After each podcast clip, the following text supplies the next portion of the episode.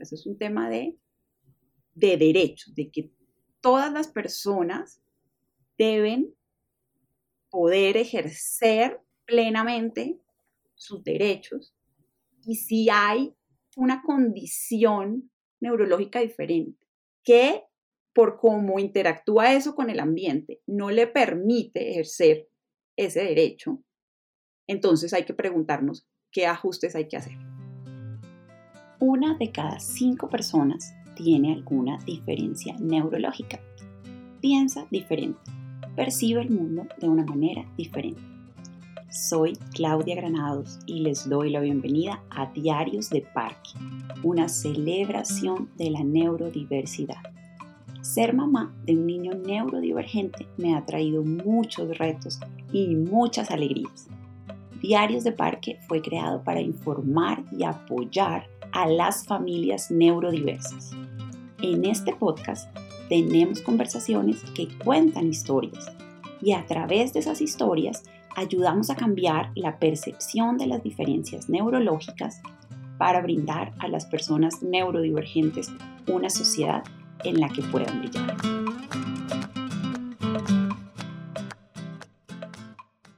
Hola, esto es Diarios de Parque, una celebración de la neurodiversidad. En el capítulo de hoy vamos a adentrarnos un poco más en la historia de Diarios de Parque. Seguramente muchos de ustedes quieren saber por qué se llama así, qué es lo que hay detrás de este podcast y qué es lo que hay detrás de los principales protagonistas del mismo. Para eso estoy yo aquí. Mi nombre es José Luis Velázquez y tengo el placer de ser el compadre de Claudia, la directora del podcast, y el feliz padrino de Francisco, un niño maravilloso que nos ha enseñado mucho a todos.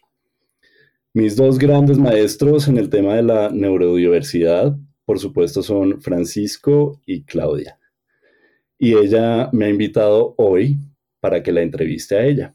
Clau, gracias por invitarme. ¿Cómo estás? Muy bien, compi. No, gracias por, por aceptar y acompañarme acá a conversar un ratico. Pues las conversaciones contigo siempre son muy ricas, pero además de ricas, son muy uh, educativas. Entonces te agradezco mucho que um, esta habilidad que tú tienes de, um, de divulgar, de leerte dos mil libros y poderlos poner en, en palabras cotidianas lo estás compartiendo con el mundo porque creo que mucha gente te va a agradecer o te está agradeciendo por eso. Entonces, lo primero que quería preguntarte y que seguramente mucha gente tiene la curiosidad es por qué este podcast se llama Diarios de Parque. Bueno, es una idea que vino a mí y se quedó ahí la verdad, yo no tuve que pensar en nombres, este nombre ya estaba. Pues los, los parques siempre me han gustado, me ha gustado vivir cerca de los parques, me parece un lugar muy interesante desde lo público, desde la concepción de lo público, un lugar donde todo el mundo puede entrar, eh, donde hay naturaleza, hay aire libre y te encuentras niños, deportistas, viejitos, hay, hay diversidad, de hecho. Entonces yo siempre he estado cerca de los parques y he buscado vivir cerca de los parques en general. Y claro, si tienes un niño, pues a dónde van los niños a jugar? Al, parque. Uno va al parque. Y por supuesto, mi hijo ama los parques, el aire libre, la naturaleza. Y bueno, eso es como la parte del parque. Y se llama diarios porque em, después del, em, del diagnóstico de Francisco, que llegó por allá en diciembre de 2020, de autismo. Después, pues estábamos en época de pandemia, nos encerramos mucho, pero cuando, cuando volvimos a salir, por supuesto, salíamos a jugar al parque y yo empecé a llevar diarios de lo que iba sucediendo con Francisco. Entonces empezamos todas nuestras tareas de terapia ocupacional, terapia de lenguaje. Yo empecé a aprender qué tenía que hacer para, para, ayudarlo, para comunicarme mejor con él. Eh, y eran como tantas cosas que era fácil perderse si uno no, no, no anotaba. Y sobre todo, como en los días más difíciles, me gustaba revisar el cuadernito, el diario, que veía, ah, no, mira, hemos mejorado en esto y esto, sobre todo el tema, por ejemplo, el sueño, era, era muy importante al principio para nosotros, entonces teníamos que monitorear, bueno, cuánto durmió, cómo durmió y qué hicimos ese día. Entonces es una labor porque uno es como un detective un poco, ¿no? Un investigador. Entonces uno empieza y se te olvida, si no lo anotas, en mi caso, ¿no? Si no lo anoto, se me iban a olvidar detalles que eran importantes. Entonces yo tenía mi cuadernito y ahí iba anotando hoy qué pasó, qué hicimos, a qué parque fuimos, qué pasó en ese parque, cómo estuvo Francisco, jugó con otros niños, interactuó, estaba feliz, no estaba feliz, eh, las trayectorias que seguíamos, o sea, cómo, cómo llegábamos al parque, eh, y que iba cambiando cada día. Entonces, eh, día dije, voy a hacer un libro. Y empecé a escribir en Word. y el archivo todavía está por ahí y se llama, la carpeta se llama Diarios de Parque.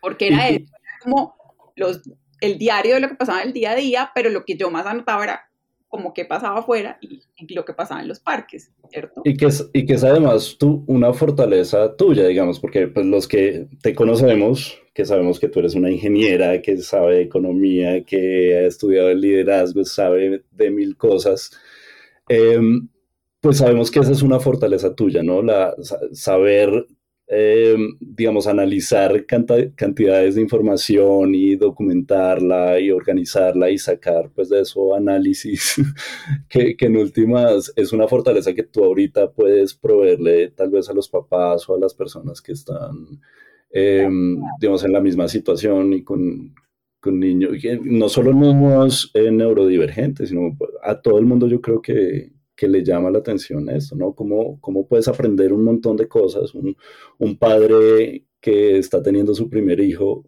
tiene que aprender un montón de cosas y se siente abrumado también con esa información, ¿no? De acuerdo. Y eso, y tienes razón, antes del diagnóstico esa era mi aproximación a la crianza, pues los papás al final terminamos, pues criamos nuestros hijos con lo que somos, como somos.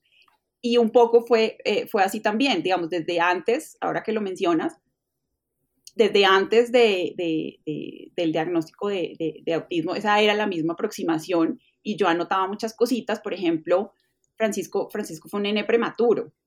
Entonces él nació de 33 semanas, yo tuve preeclampsia, o sea, estamos aquí porque nos tocaba estar acá, ¿cierto? Esto fue cesárea emergencia, Francisco estuvo 22 días en incubadora.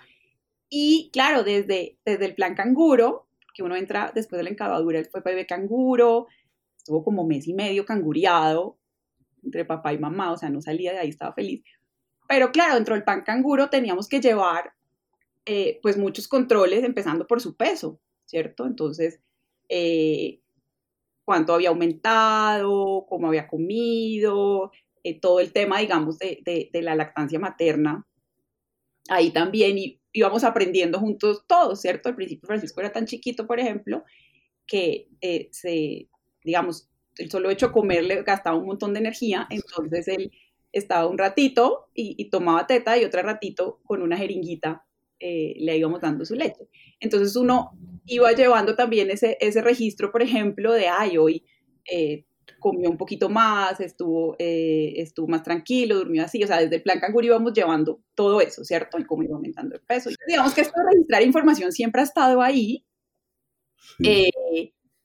Y cuando ya después del, diagnóstico yo le puse ese nombre a ese diario y se llamaba Diarios de Parque porque pues todos los días salíamos al parque, eh, pues Francisco, y esto es para todos los niños, pero en general Francisco es un niño que necesita mucho movimiento, aire libre, necesita pues un espacio para, para desfogar toda su energía y además tiene una fascinación por los árboles, las hojas, los palitos y una capacidad de encontrar hojas raras, semillas raras, palitos raros, pero todo es muy visual. Entonces, muchas de las cosas que, pues, que suceden, eh, suceden en los parques y a la vez, cuando yo ya empecé a pensar en el podcast, pues yo conversaba con él cuando estábamos en los parques, ya cuando empezamos a ir a parques más grandes como el Simón Bolívar acá en Bogotá. Vamos a un lugar que es seguro, donde tú ya, digamos, te relajas un poco porque no hay carros ni nada, sino que es un lugar grande donde él puede correr. Eh, y yo iba conversando y le iba diciendo, ven, mira que tengo esta idea, hacemos esto. Ahí mismo tenía, como era un lugar seguro, tenía la oportunidad de conversar con las primeras personas a las que les hablé de la idea, ¿cierto? Eh, y echarles el cuento, mira, estoy pensando en esto, ¿tú qué opinas? Porque claro, yo conversé la idea con personas cercanas a mí que me ayudaron mucho. Eh, entonces, mucho de lo que termina cristalizándose en el podcast son ideas que surgían en el parque o que se conversaban en el parque. Y después, cuando, mucho, cuando hablamos con mi esposo como de, acá nos gusta mucho caminar, Fer también camina mucho, claro, resulta que hay, y hay libros enteros escritos sobre eso, de cómo en el momento en que tu cuerpo se va moviendo, tu mente también se va moviendo eh, y empiezan a surgir las ideas. Entonces, pues cuando llegó el momento de ponerle un nombre, yo dije, pues ya lo tengo. ¿Cierto? Maravilloso, ¿no? A mí me, a mí me encanta el nombre, me parece además poético, ¿no? Es como, siempre te remite como a la felicidad de, de, niño y de estar vivo y de moverse, que en últimas es como... Realeza y eso, sí. Sí, sí, sí. Eh, ahora que hablamos de esto, tú, eh, tú, eres, tú, has sido siempre una persona, me parece a mí, muy activa, tanto mentalmente como corporalmente. Em, y yo quisiera saber cómo era tu vida antes de que Francisco llegara a tu vida y cómo, así, y cómo ha ido cambiando a partir de, del nacimiento de Francisco. Ok. No, pues claramente, pues cualquier papá mamá, pues la vida le cambia cuando llega, cuando llega un niño. Eh, yo creo que era una vida o ha cambiado tal vez en que es, es más pausada ahora y suena como, como así, que ahora tienes más responsabilidades y la vida es más pausada, pero es precisamente eh, como en esta tarea de, de crianza, eh, pues yo he aprendido a, a ir más despacio, ¿cierto? Entonces, lo que tú decías antes, como que hacía mil cosas eh, y podía empezar mi día muy temprano, gimnasio y oficina y correr, y entonces entrenaba mucho porque pues me, gustaba correr y hacer maratones y eso requiere una cantidad de tiempo de entrenamiento. Eh, ahora creo que es una vida un poco más tranquila, más pausada, eh, muy concentrada en, en, la crianza, eh, de pronto más, más casera. Yo nunca he sido la más rumbera ni nada, pero, pero ahora es una vida, sí, más pausada. Eh, y muy, pero súper divertida, muy, muy intensa a la vez, ¿sabes? Eh, parece raro, pero, pero sí, es como una vida con más pausa, pero con más intensidad, pensaría yo, en, en, en las cosas, con menos cosas, pero más intensidad en las, en, las tareas que, que desarrollas, ¿cierto? Diría yo que ha cambiado en eso. Yo, yo, iría un poquito más allá y era, pues digamos, yo, para que la gente sepa, yo no tengo hijos, pero digamos que tal vez eh, cuando no tenemos hijos, las personas que no tenemos hijos eh, nos distraemos o, no sé, tratamos de llenar la vida de un montón de actividades y un montón de cosas que creemos que nos llenan o nos aportan mucho, probablemente sí, pero realmente no son lo fundamental o digamos cuando te cambia la vida, creo yo, y tú me dirás, eh, hay otras cosas que toman el foco y que de verdad empiezan a ser más importantes y como decías tú, más se priorizan en la vida frente a otras que pues realmente no, pues si están bien y si no también. Sí, es, es, es tal cual como lo dices, es un ejercicio de, eh, de priorización, ¿cierto? Y, y eso es, es, variado y yo creo que depende también de, de la persona, del entorno, de las redes, de la familia, ¿cierto? Porque habrá papás que digan, no, yo tengo este hobby, no lo puedo dejar porque realmente es muy importante para mí. Entonces le encuentra el tiempo. Al final es un ejercicio de priorización. Entonces, que en mi caso, eh, diría yo, ha quitado un poco de tiempo al ejercicio, al tema de actividad física y le ha dado más como como a estudiar y a pasar tiempo con Francisco para entenderlo a él mejor, ¿cierto? para, para, aprender a comunicarme eh, con él. Y acá para dar un poquito de contexto, pues eh, Francisco tiene cuatro años y medio, más o menos, pero todavía no ha desarrollado su lenguaje verbal, estamos ahí trabajando en eso, entonces tenemos que encontrar otras formas de comunicarnos. Y para eso es muy importante observar, acompañar, ¿cierto? Y eso requiere tiempo. Entonces, como el día solo tiene 24 horas y no podemos hacer nada al respecto, pues tú empiezas a dejar unas cosas y, concentrarse en otras. Entonces, a eso me refería cuando, cuando te decía que tal vez ahora hacemos menos, menos actividades, pero con una intensidad mayor, con mayor como, foco, con concentración. Y muchas de esas pues son con, con, pues la mayoría son con Francisco, jugar con él es como, eh, eh, ese, es una actividad que, que requiere eh, intensidad y concentración en el sentido de, te voy a poner atención para entender tu forma de comunicación, ¿cierto? Entonces yo, es como un poco como cuando estás aprendiendo otro idioma, ¿cierto? Entonces tienes que concentrarte en aprender, en cómo comunicarte en ese, en ese otro idioma. Entonces, en, una gramática específica. Cosas que, que en tu lengua madre son como automáticas, ¿cierto? En este otro idioma no, tienes que estar más enfocado y concentrado para poder comunicarte. ¿cierto? Entonces, un, poco, así. Ahí vamos a, aprendiendo este, este, este nuevo idioma. Este nuevo idioma, eso me da pie para preguntarte, en términos generales, ¿qué te ha enseñado a ti, Francisco? No, pues un montón de cosas. Yo creo que lo primero y más importante es que me ha enseñado a comunicarme mejor. Me ha enseñado bueno, a comunicarnos sin palabras. Y eso requiere pausa, observación, la espera, los turnos. Sobre todo, creo que definitivamente creo que mi forma de comunicarme ha mejorado sustancialmente gracias a Francisco y esto parece paradójico.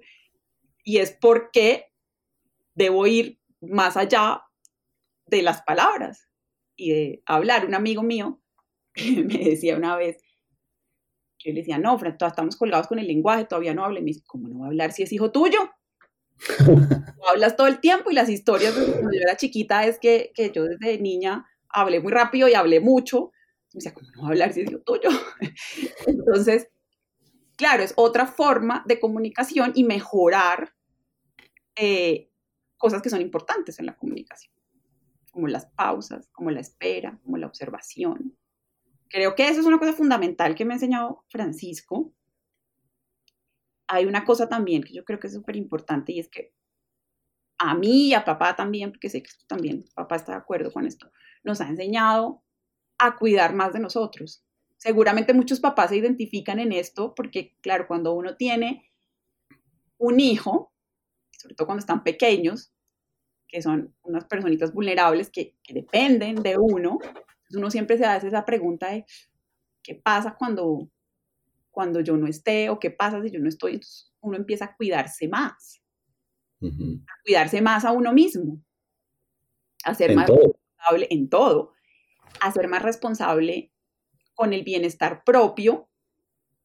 y eso creo que es un tema clave en toda crianza, pero mucho más en la crianza de, niños neurodivergentes, eh, porque te exige eh, esto que te decía, como, estar muy concentrados, entonces te cansas más, entonces tienes que cuidarte más.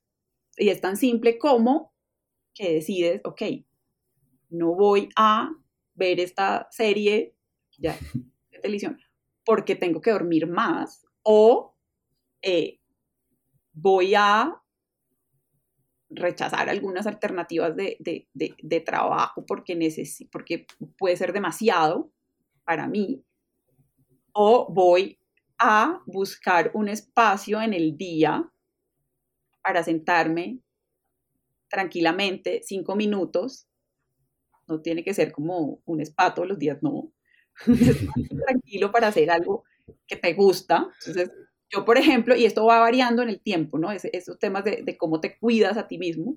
Pero, por ejemplo, recientemente he decidido que voy a tomarme el café caliente, que los papás son expertos en tomar el café frío.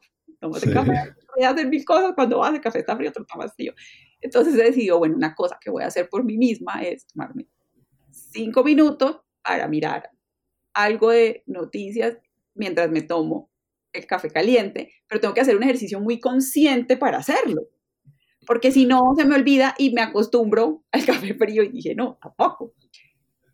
Entonces, yo creo que esas dos cosas, como comunicarme mejor y cuidar más de mí, y detrás de, esas dos cosas, pues hay un montón de, de lecciones que nos ha dado Francisco y nos las da también como en su día a día, ¿no? Como en su forma de, de actuar, es como como que de repente estamos eh, un día en la mañana, entonces yo estoy eh, eh, corriendo con una cosa, arreglando, organizando, y Francisco, vamos, y tenemos que hacer esta actividad y la otra, y hoy vamos a ir al parque, no sé qué, y Francisco está acostado con sus piernas levantadas, mirando por la ventana, y solo tiene que hacer eso y me está enseñando, pues bájale, mamá.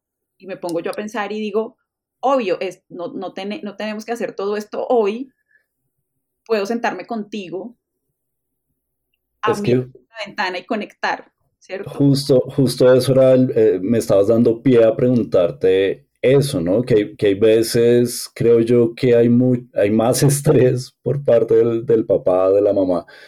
Em, y, y, como esta lista de tareas que decías, ¿no? Y, y, tal vez es la solución es tan sencilla como parar y mirar alrededor y decir, no, tranquilos, o sea, podemos ir a un ritmo más tranquilo, ¿no?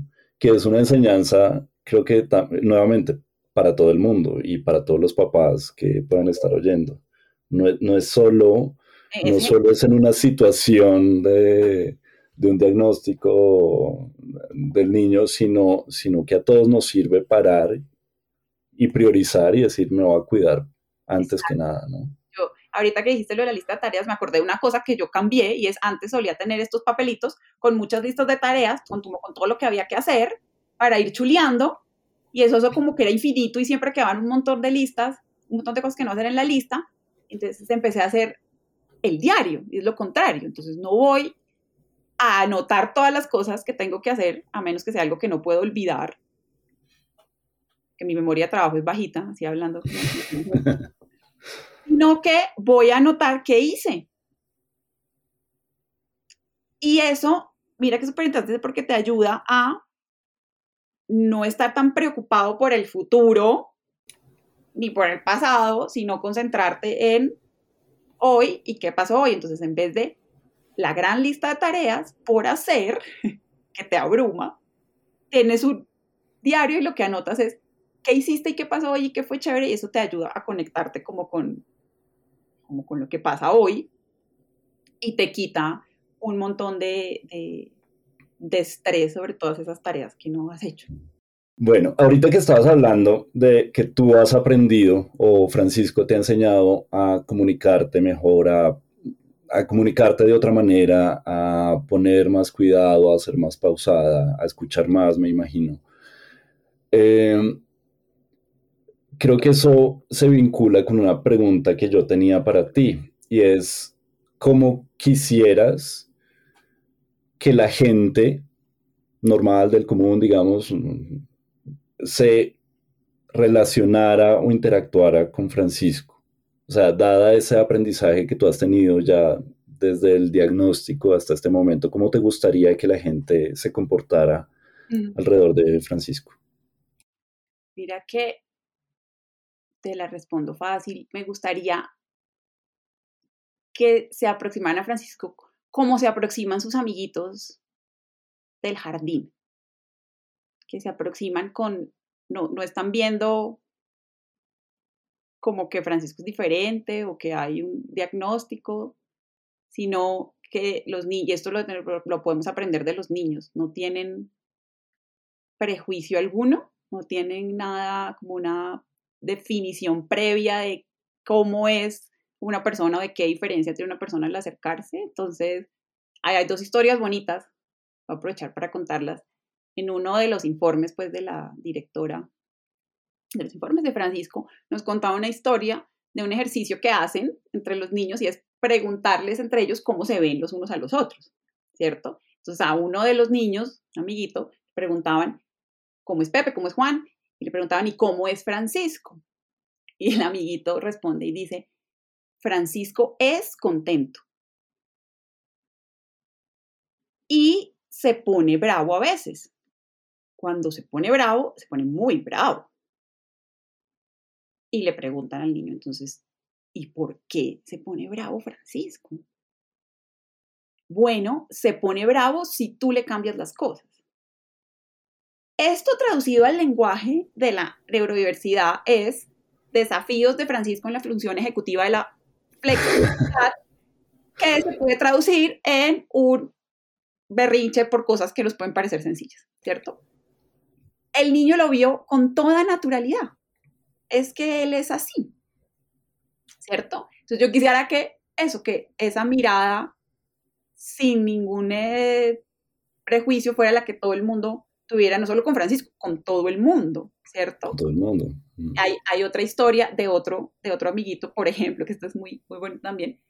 Y un día la mamá me dice que le, le llegó a contarle em, que Francisco le gustaba ponerse botas, que él amaba sus botas y que lo que más le gustaba era la natación, que él sabía esas dos cosas porque él sí entendía a Francisco porque le hablaba con su cuerpo. Y por eso él sabía que la actividad favorita de él era nadar. Entonces, mira esta profundidad de un personaje de cuatro años que está diciéndote, yo a través de su lenguaje corporal sé qué es lo que más le gusta a él, ¿cierto? Y se aproxima con toda naturalidad, sin estar pensando en, eh, en, una etiqueta o en un diagnóstico. Ni juzgando. Sin juicios, exacto. Juicios. Yo creo que si todos nos aproximáramos así a los demás, como hacen estos sabios de cuatro años, pues tendríamos seguramente un mundo más tranquilo, más relajado, eh, donde la diferencia no nos asuste, ¿cierto?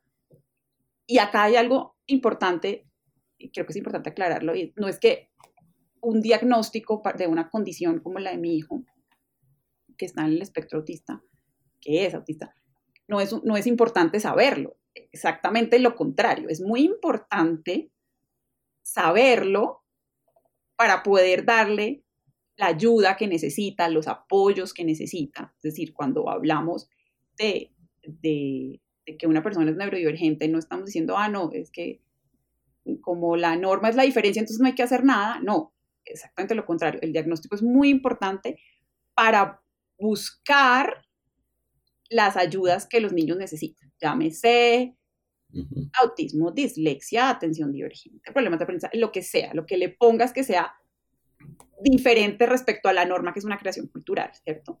Pero ya, es una herramienta para llegar a las ayudas, pero no una etiqueta, ¿cierto? Entonces, es como yo fui miope hasta los 24 años que me operé, ¿cierto? Entonces, pues yo necesitaba saber que era miope, pues para ponerme gafas o lentes de contacto o operarme, porque si no, no veía. Pero nadie que se acercaba a mí, ah, es que ella es miope. ¿Cierto? Sí, y, era un poco... eso? Esa analogía que haces es buenísima y era un poco, pues ahorita estábamos hablando de eso antes de grabar, pero decíamos que, había una especie como de extremos, ¿no? Porque un extremo puede ser sencillamente eh, anular esas diferencias, como no ponerle cuidado a las diferencias y asumir que todo el mundo, eh, no sé, es igual. Eh, y no, y no cambiar la aproximación a ningún ser humano, pues dependiendo de, de sus diferencias, es como un extremo.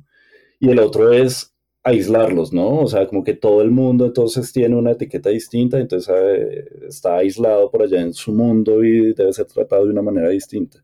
Entonces creo yo el desafío y desde mi ignorancia, porque tú eres mi maestra, ya lo dijimos, pero, pero desde mi ignorancia me parece que el desafío es, es lograr esa integración, ¿no? ¿Cómo, cómo podemos vivir con nuestras diferencias, que todos las tenemos, pero vivir en, en, el mismo lugar, en la misma comunidad y siendo conscientes de esas diferencias, pero aproximándonos de una manera chévere, sabiendo que existen esas diferencias y cómo las podemos navegar mejor, pero estando todos integrados, ¿cierto? Que ese es como el desafío. Es el gran desafío. Que yo creo. Claro, y, pero es un switch mental, porque al final esta idea de, de ponernos como en cajitas, cada quien en, en grupo, Pasa también mucho con los diagnósticos de, de, la neurodivergencia, ¿cierto? Entonces, los del TDAH, los del autismo, los de eh, la dislexia, los de no sé qué, y resulta que muchos de estos diagnósticos vienen juntos, ¿cierto? O, o cambian en el tiempo, porque, porque al principio no tienes toda la información para hacer un diagnóstico, ¿cierto? Y un poco lo que me gusta a mí también del concepto de la neurodiversidad es eso que dices, es simplemente entendemos la diferencia como parte de lo, de lo natural, ¿cierto? Y no tenemos eh, ni que encerrarnos en unos eh, nichos propios, o sea, que, los diagnósticos no sean una cajita en donde poner a las personas, ¿cierto? Pero tampoco eh, las, las obviamos o las ignoramos, sino que simplemente es parte de, de, de lo que somos, es natural, como que yo tengo los ojos cafés, eh, el otro los tiene azules, o como que todos tenemos formas diferentes de aproximarnos, eh, de aproximarnos al mundo. Entonces, el, el, switch mental que hay que hacer viene más de la aproximación cultural que tenemos, de ideas preconcebidas que tenemos, ¿cierto? Eh, que nos hacen pensar que cómo debemos ser o que hay un deber ser, sea una norma, y lo que se sale de ahí es diferente. Entonces, eh, es todo un desafío, que es un desafío de la forma en que miramos a las personas. Y es un desafío a todo nivel, ¿no? Desde la educación, al interior de las familias, todo lo que pasa en las empresas, por ejemplo, en las organizaciones. O sea, tú te pones a pensar y acá nos podemos sentar a filosofar un rato eh, y el tema está en todas partes. Entonces, a veces yo lo resumo como que si, si fuéramos más respetuosos con la diferencia, no necesitaríamos tampoco tanto léxico. Simplemente él es así o la otra persona es así y haríamos un esfuerzo por, por, por aproximarnos a todos respetando esas diferencias y no queriendo encajar en unos estándares que son culturales, ¿no? Y, pasa todo el día, digamos, a mí, o sea, hay veces hago conciencia, hablo, perdón por hablar en, primera persona, pero, em, digamos, hay veces yo, por ejemplo, estoy por allá en mis pensamientos y me molesta que me hablen. Y después digo yo, pero ¿por qué me molesta que me hablen? Pero esa es una, digamos, una, entre comillas, rareza que probablemente no todo el mundo es así, pero a mí me pasa todo el día porque yo estoy hablando solo todo el día. Eh, y entonces siempre que llega alguien como a hablarme cosas, que es algo súper cotidiano, eh, me molesta. Y yo digo, pero ¿por qué me molesta? Pero digamos, si, si no entendemos todos que tenemos esas pequeñas, entre comillas, rarezas, que, que son las que nos hacen únicos, eh, en últimas, pues, pues es difícil convivir en comunidad, ¿no? así no tengamos ninguno de nosotros un diagnóstico, de pronto algún psiquiatra o psicólogo o neurólogo me está oyendo y dice, oh, tengo que hablar con este personaje. Pero, pero el respeto, como tú dices, es, es, algo, es algo que debería estar ahí, pero que no está. Y es, y pues digamos, la labor en parte de estos podcasts, eh, pues es eso, ¿no? Es, es como que seamos conscientes que todo el mundo tiene una diferencia y, que hay que respetarla. Y, así vivimos todos mejor. Y así todos estamos más, más, más, contentos. Y al final es cómo te aproximas a la diferencia y tú también, una cosa muy importante, cómo la comunicas.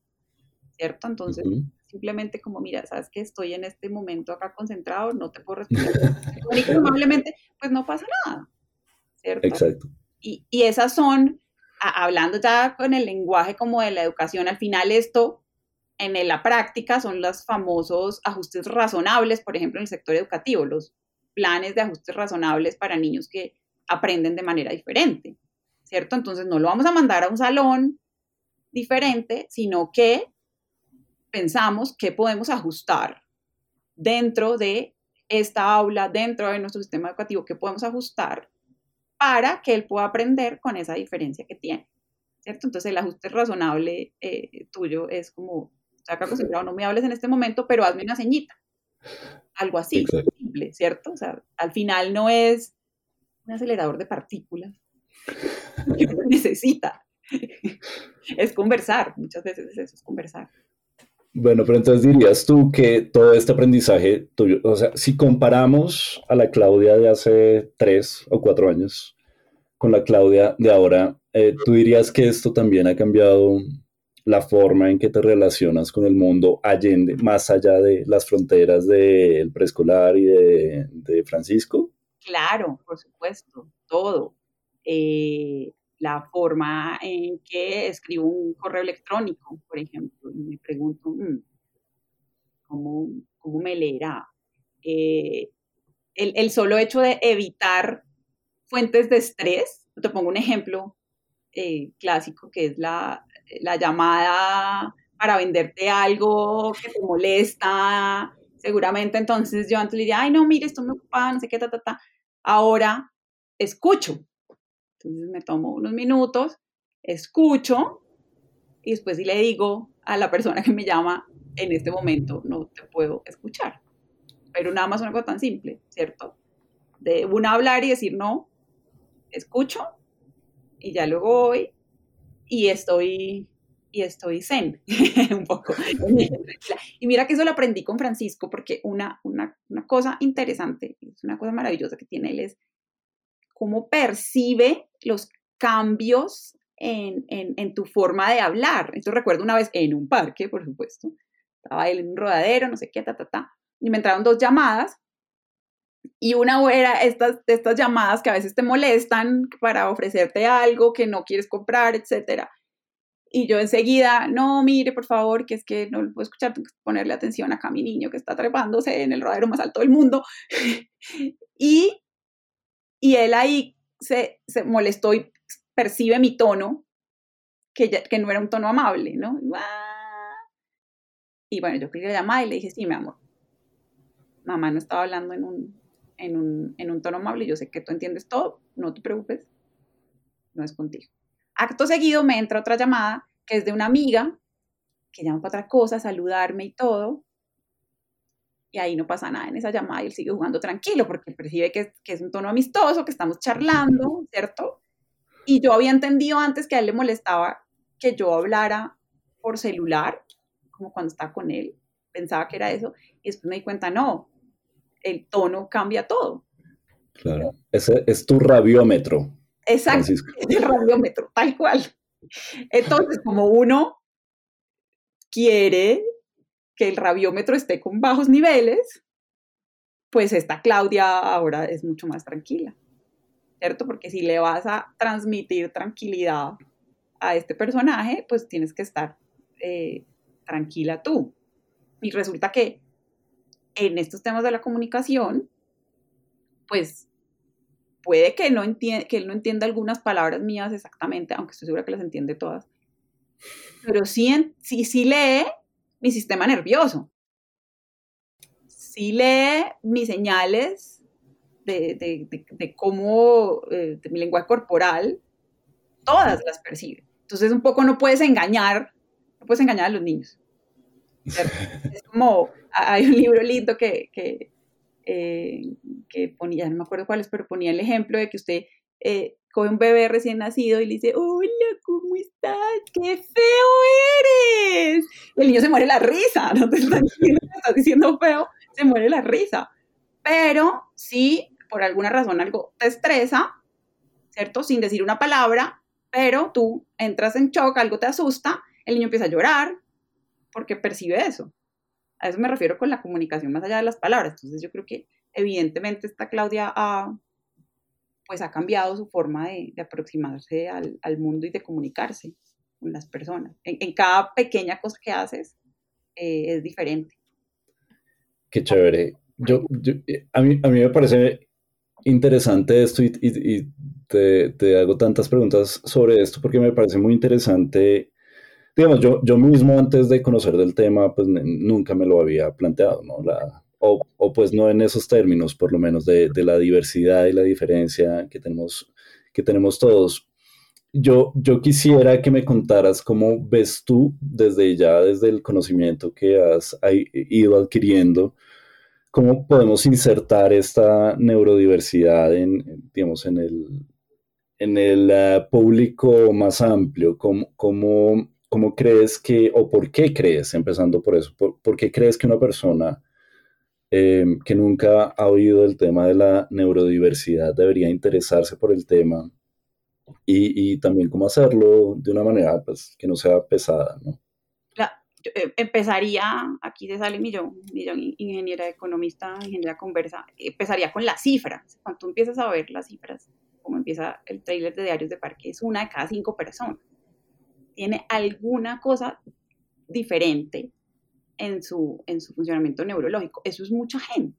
Eso quiere decir que en tu oficina, que en, a la fiesta donde vas a ir, que en el gimnasio, que en el restaurante al que vas a ir, probablemente haya alguien que tiene alguna diferencia, ¿cierto? Entonces, pues por eso es que todos debemos aprender. Son los compañeros de tus hijos en el colegio, en tu oficina, puede ser tu jefe, puede ser la persona que te gusta y con la que quieres salir. Yo creo que te va bien aprender un poco de esto para de pronto acercarte mejor a esa persona, por ejemplo. Entonces, ¿cierto? Pero la razón fundamental, y de ahí no nos podemos, de eso no nos podemos olvidar, es, esto es un tema de garantizar derechos. Eso es un tema de, de derechos, de que todas las personas deben poder ejercer plenamente sus derechos y si hay una condición neurológica diferente que por cómo interactúa eso con el ambiente no le permite ejercer ese derecho, entonces hay que preguntarnos qué ajustes hay que hacer. ¿Listo? Y acá por eso es importante hablar de la Convención de los Derechos de las Personas con Discapacidad, que quedó por allá en el primer capítulo de Diarios de Parque en las notas y que la conozcamos todos, que la conozcan los papás. Entonces, por ejemplo, el ejemplo de la educación. Entonces, si hay una persona con dislexia en un grupo, hay que hacer unos ajustes para poder eh, garantizar que tiene el derecho a la educación y que puede aprender dada su diferencia. Entonces, eso es lo fundamental y aquí podríamos cerrar la respuesta y decir, esto es un asunto de derechos. Por eso todo es un asunto de derechos, pero además está en todas partes, en todos nuestros entornos, entonces pues tenemos que aprender todo. Pero además, además de eso, digamos, pues es tan simple como que la, el beneficio de tener diferentes perspectivas en los problemas que solucionamos día a día, en los problemas grandes que tiene el mundo por solucionar, pues se beneficia mucho de estas personas que perciben cosas distintas. Entonces, al final, la diversidad siempre nos ayuda a enriquecer las perspectivas en que, con las cuales miramos los problemas y los solucionamos, ¿cierto? Pero eso es adicional, o sea, el punto fundamental es que esto es un tema de derechos. Y y ya hablando como en específico sobre las diferencias neurológicas y la neurodiversidad, a mí me, me gusta mucho el concepto, primero porque une en vez de separar, lo que hablábamos de las cajitas, ¿cierto? Y pasa mucho, por ejemplo, en las primeras etapas de los diagnósticos, que los diagnósticos no son claros, porque, ¿por qué? Porque estamos preguntándonos qué le pasa a este nené, será el diagnóstico A, B o C, tú puedes pasar por varios diagnósticos al inicio. Entonces, la neurodiversidad da como una sombrilla de no importa si es dislexia con atención divergente o atención divergente con autismo o autismo con no sé qué. no importa, simplemente estamos en una sombrilla grande, que hay algo diferente y nos preguntamos por qué tenemos esa, eh, o sea, por qué se da esa diferencia y cómo ayudamos para que al final los derechos los pueda ejercer todo el mundo, ¿cierto? Entonces, por eso me gusta el concepto, pero además aquí como ya yendo un poco más filosófico, si te das cuenta, lo que hemos estado haciendo a lo largo de la conversación es cuestionar muchas cosas obvias. Entonces, me gusta el concepto porque nos, nos cuestiona, nos invita a cuestionarnos sobre si las definiciones que tenemos, lo que nos parece que es la norma, que es lo usual, debe o no ser así. ¿Cierto? Entonces, eso me parece, me parece una excusa, me la neurodiversidad me parece una excusa maravillosa para cuestionarnos muchas cosas o prácticas que tenemos instauradas y que no necesariamente son, tienen que ser así. Como la de poner etiquetas para todo, ¿no? Como la de poner etiquetas para todo, encajar en todo, tratar lo de las cajitas, tratar de meter todo como en, en, en, en, grupos, ¿cierto? Poner etiquetas es eso, ¿cierto? Y, y, te das, al final a mí me pasa que desde que eh, pues nació Francisco y venimos con, su diagnóstico y estamos en, todo este rollo, pues empiezo a cuestionar cosas muy fundamentales, ¿cierto? Desde cómo funcionamos como sociedad, desde el tema, por ejemplo, de el individualismo, a qué nivel vamos, ¿cierto? Entonces, un tema que se cuestiona mucho es la, e, ese afán de, que al final como que bajo otro paradigma siempre estamos luchando para que el niño sea independiente y está el tema de la independencia y entonces empezamos a cambiar el concepto de independencia por autonomía porque al final independientes, independientes, todos somos independientes. Pero este concepto de la independencia termina llevándote a pensar si es que somos demasiado individualistas, porque cuando, mira que todo lo que hemos estado hablando, para poder ver las diferencias y pensar en las diferencias, pues necesitamos pensar en el otro. O sea, dentro de un grupo, mirar al otro, pensar en el otro. Entonces eso nos lleva a salir un poquito como de ese concepto. Eh, y no, y así te puedo enumerar, podríamos hacer un, capítulo de los eh, paradigmas que podemos tumbar con la neurodiversidad o, o qué cosas, qué cosas la neurodiversidad nos lleva a cuestionar. No, y es que cada una de las cosas que has dicho yo creo que da pie para, para, para un capítulo, el de los derechos, por ejemplo, cómo, cómo interpelar al, poder público, al, gobierno, a, todo esto desde la perspectiva de no solo de una persona con un diagnóstico, sino todo el mundo. O sea, tenemos que tener un Estado y unas ciudades y unos servicios básicos que, nos lleguen a todos y que nos sirvan a todos realmente, ¿no? Entonces, yo creo que cada una de las cosas que has dicho da, pie para, para un capítulo adicional. Pero además yo creo que el elemento más difícil de cambiar, y un poco por ahí es donde empieza este, este podcast, es de verdad la mirada personal de cada uno. O sea, cambiar el switch mental, eso es lo más difícil, porque aquí nos podemos poner de acuerdo eh, y hacer unas leyes y escribir y echarle una lora a la política pública y todo eso, pero al final todo viene de cómo miramos, cómo nos, lo que pregunta que me hacías de cómo, cómo nos aproximamos a las personas. Entonces, yo creo que por ahí es donde hay que empezar porque es lo más difícil de cambiar, porque viene como de unas herencias culturales que tenemos eh, muy, muy arraigadas, de creencias que tenemos arraigadas. Entonces, ¿cómo cambiamos de creencias, yo creo que eso es lo más difícil, ¿cierto? Y pasa por cambiar el lenguaje, ahí hay una, o sea, la, tarea es difícil, pero por eso, pues la demora es empezar, entonces ya. Y, para eso está Diarios de Parque, precisamente, que es el proyecto. Claro, para que hablemos de esto, para que reflexionemos, pero sobre todo para apoyar a los papás, cuando un papá se enfrente a un diagnóstico de una neurodivergencia, eh, no lo vea como el, mundo que se acabó o la, parte negativa o, siente, o sienta que ahora pertenece a otro combo en el mundo, no, ¿cierto? Sino precisamente para que para que esté tranquilo, para que se ponga en modo aprendiz, que al final creo que vamos a estar en modo aprendiz de aquí al final de nuestros días porque todo va cambiando muy rápido en el mundo, pero además para que esté empoderado en el sentido de, entender que tal vez la norma es la diferencia. ¿Cierto? Exactamente. Es como de la zona de miedo, porque lo que sucede recién uno tiene un diagnóstico es que uno entra pues en una zona de mucho miedo de qué va a pasar, qué va a ser la vida de mi hijo, eh, cómo vamos a superar estas dificultades. Y el lenguaje es muy importante y diría yo que esa es otra parte súper importante a, atacar y es con qué lenguaje hablamos, ¿cierto?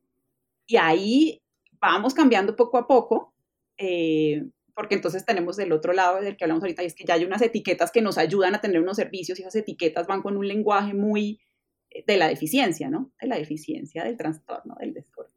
Entonces, pero en nuestra vida cotidiana podemos cambiar ese lenguaje y tenemos un sellito ahí que dice trastorno para que yo pueda ir a terapia y etcétera, pero en la vida cotidiana no usas la palabra. ¿Hablas de diferencia o hablas de... Pues, yo, te quería preguntar sobre eso. Eh, ¿cómo, ¿Cómo sientes tú, y, tal vez ya, ya lo has, has tocado el tema, pero desde la perspectiva tuya, cómo es sentir cuando se usa, sobre todo a la ligera, ¿no? La palabra autista, por ejemplo, eh, en, la, vida cotidiana, incluso la gente para hacer chistes, como, ay, no, es que usted es autista. Ayer teníamos una conversación con mi esposo de eso, ¿sabes? Porque en alguna cosa que pasó en su oficina, algo así, eh, una persona hizo el típico comentario para referirse como que no era sociable de, ay, es que ni que yo fuera autista, algo así. Y bueno, uno como ya, uno ya tiene el cuerito duro y ya ha estado como, entonces no, no, pone atención y dice, ok, sí, pero obviamente no es, no es chévere, ¿cierto? Yo lo miro desde el otro lado y es siempre pensando como desde el lado, como desde el lado bueno en, en un sentido y es mucho, muchos de esas cosas vienen más por la ignorancia que por la maldad, si me hago entender, no es que nadie quisiera usar la palabra para hacer sentir mal a una familia que tiene un niño, un niño autista en su familia, sino que es que no sabe, no se sabe qué es eso, ¿cierto? Por eso es que te digo que es muy importante que todos nos, eh, nos eduquemos, ¿cierto? Eh, y es que cuando hablamos del respeto, pues eso empieza por el lenguaje. Hay que hacer, hay que hacer el esfuerzo. Tenemos que esforzarnos ahí en usar bien eh, las palabras, pero para responder a tu pregunta, pues obvio que no, no se siente bonito cuando se usa la palabra autista como, como un insulto, porque de hecho yo encuentro unas características maravillosas en las personas eh, dentro del espectro. Una que, que me encanta y me encanta de mi hijo es, hay una autenticidad increíble por esa dificultad de, de, de leer algunas claves sociales, ¿cierto? Eh, entonces, por ejemplo, el hecho de que sean difíciles, de, difícil para ellos entender el sarcasmo, por ejemplo. Sin filtro. Sin filtro. Entonces, seguramente nos vamos a demorar mucho tiempo en hacer todo ese ejercicio de cambiar la mirada, de cambiar el lenguaje y de llegar a un mundo en donde seamos como el jardín infantil. De en donde ahí no, no, no hay prejuicio sobre la diferencia.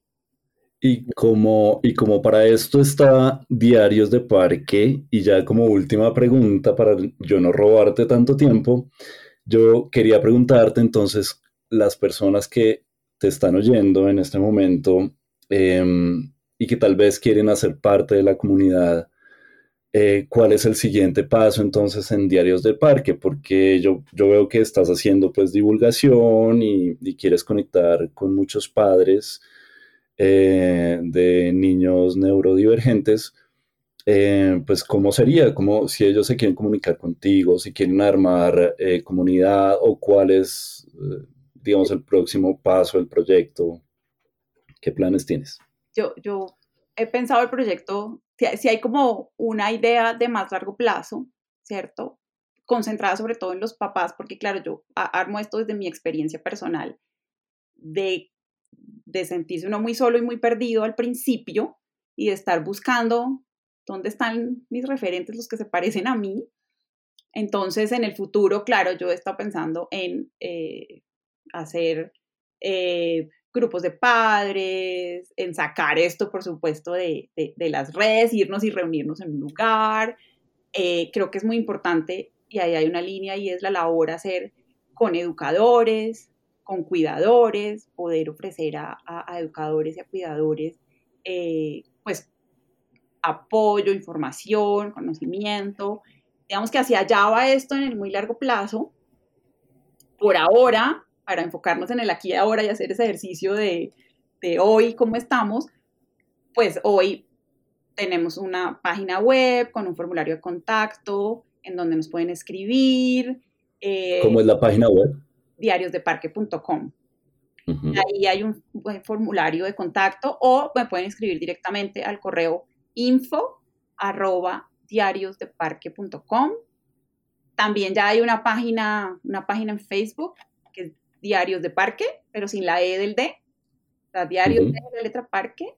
Si ahí quieren interactuar eh, y a través de este, de este medio poder responder las preguntas que puedan tener eh, o simplemente tener una conversación o decir, mira, este tema no lo he, eh, no lo he encontrado o no he encontrado información. Una cosa que hacemos es que es, muy importante, es dejar siempre en las notas de los episodios como fuentes de información que son seguras y serias, porque hay mucho en Internet y, y uno papá tampoco tiene tiempo de meterse a todo. Entonces, como que para mí es ideal si un papá sabe que puede venir a, Diarios de Parque y que ahí va a encontrar un link, un enlace a donde puede ir a buscar información con, con tranquilidad de que, de que es una fuente seria, ¿cierto? Y segura. Curada. Curada, exacto. Es un poco la, la de, de, información. Em, y sí, y ampliar la red, pero básicamente, ¿qué me sueño yo? Que un día un papá diga, ven, ¿me invitas a Diarios de Parque? Claro, ven y me cuentas la historia de tu nené, de Pepe, de Juan, ¿cierto? Eh, que, los, que los educadores también, que al punto de los educadores es clave, venga y diga, ay, conversemos, ¿cierto? Eh, sí que sea el aquí y el ahora es que este sea un lugar de conversación, para conversar. Eh, y yo lo, lo, he pensado y así está concebida la idea, muy enfocado en las familias, en los papás.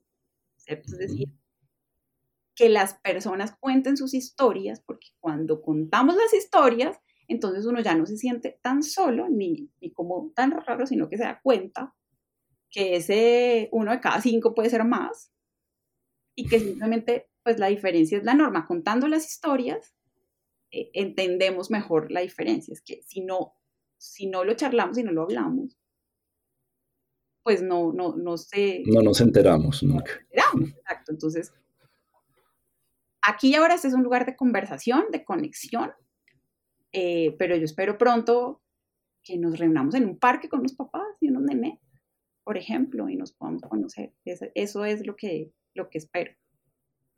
Bueno, entonces así como vas a seguir hablando y conversando con los otros papás, pues te agradezco mucho que me hayas invitado aquí a conversar tan rico contigo. Como siempre, fue delicioso y también muy educativo para mí. Em, espero que lo volvamos a hacer. Claro que Muchas gracias. No, gracias a ti, compi. Yo creo que serías un maravilloso co-host. Si es que de pronto vamos a estar acá con más frecuencia, yo creo. Ahí veremos. lo estaremos, estaremos discutiendo mi contrato con mi manager. vale. Gracias. Gracias. Chao. Chao. Gracias por escuchar Diarios de Parque.